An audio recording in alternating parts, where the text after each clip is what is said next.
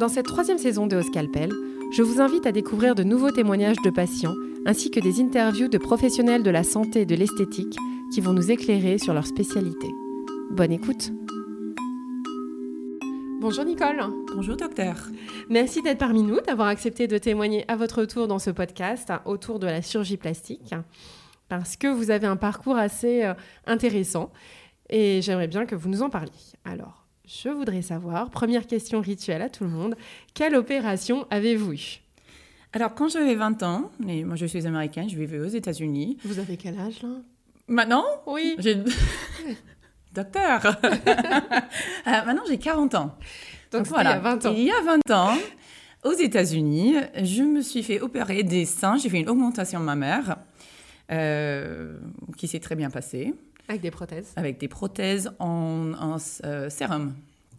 À l'époque, aux États-Unis, le- les prothèses en silicone n'étaient même, euh, même pas légales. C'était euh, une période d'interdiction. Oui, Donc, j'avais fait. pas le choix, j'ai mis du sérum euh, et j'étais très contente. Voilà. Et ça s'est bien passé? Très bien passé. euh, Résultat C'était à l'époque de, de Victoria's Secret, donc euh, je voulais ressembler à Laetitia Casta. voilà, j'ai eu le- les bons résultats. Voilà. Et alors après, qu'est-ce qui s'est passé après? Et après, j'ai passé euh, euh, 10 ans très tranquille avec mon, mon nouveau corps.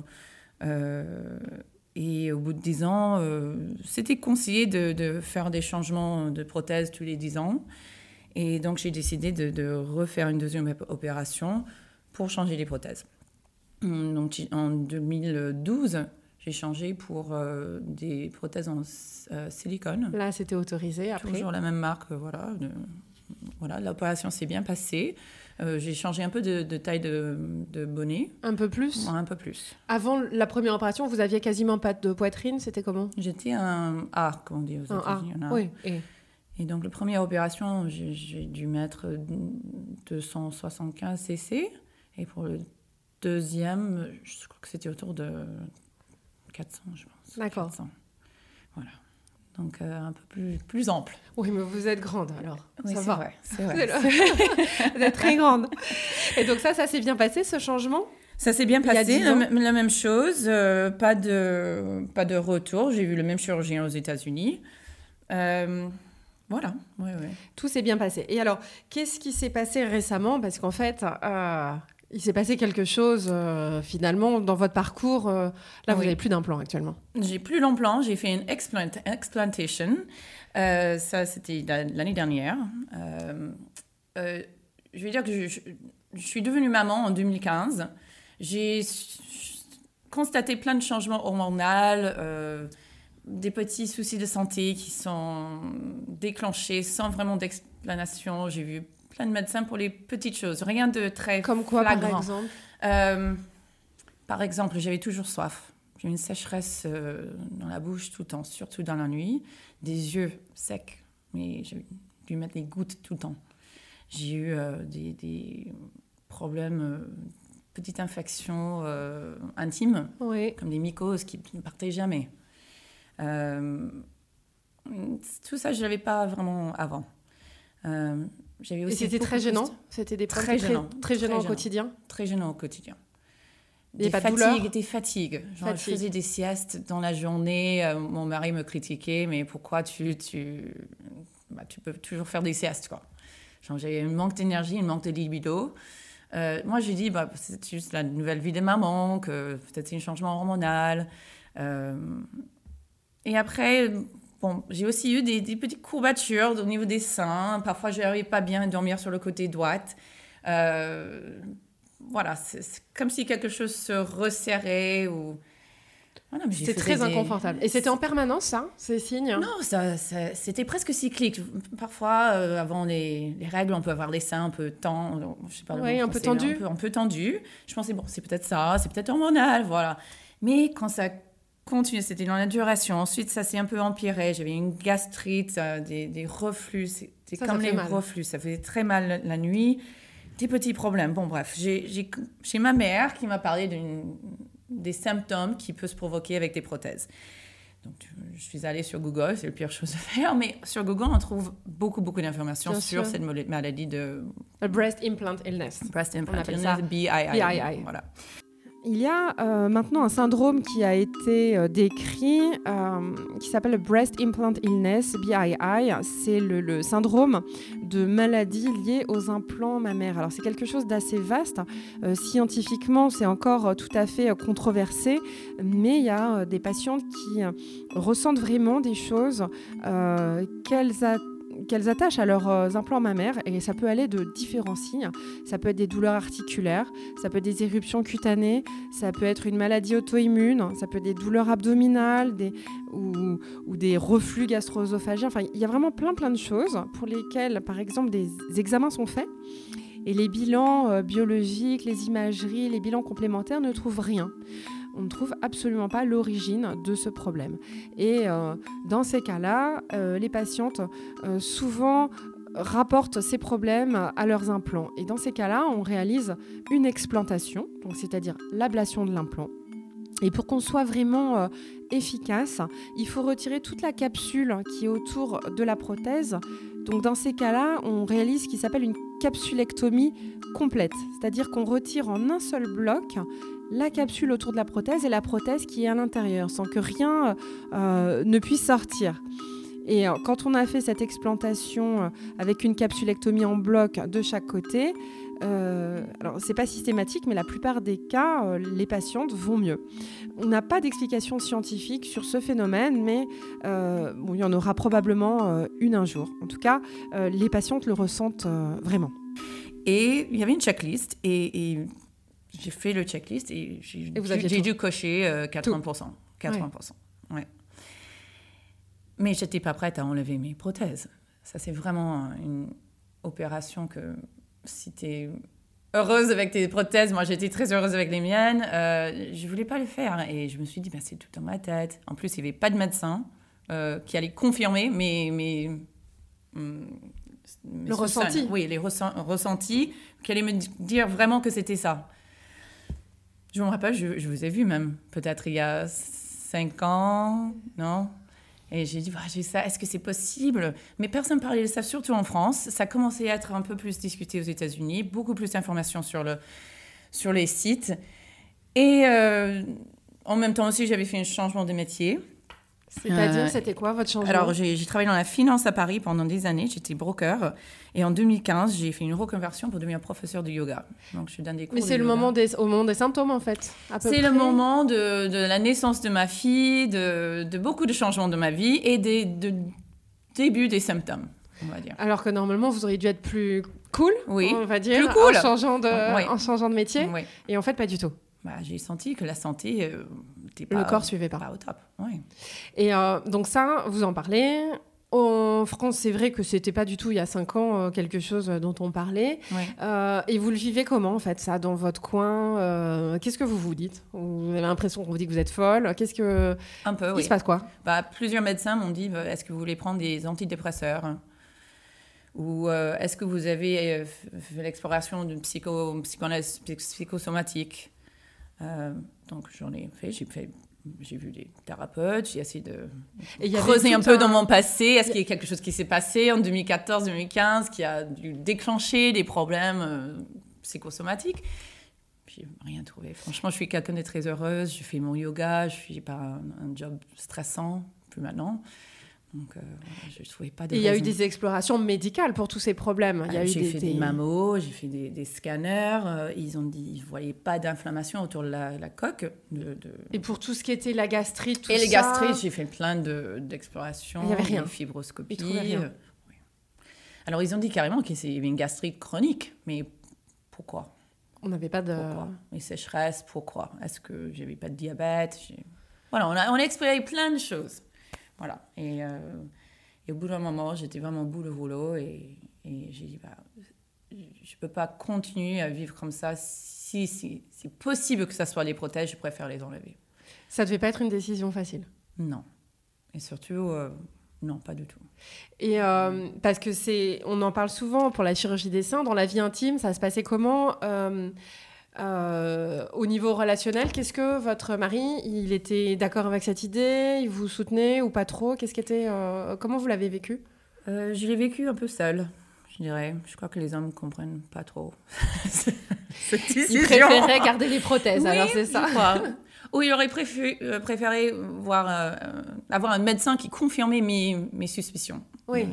Mais vu que j'avais, c'était vraiment dans ma tête, cette, cette intuition qui m'a dit, bah, je vais l'enlever. Mais c'est une intime conviction, en fait. C'est quelque chose qu'on sent, personne ne peut le sentir.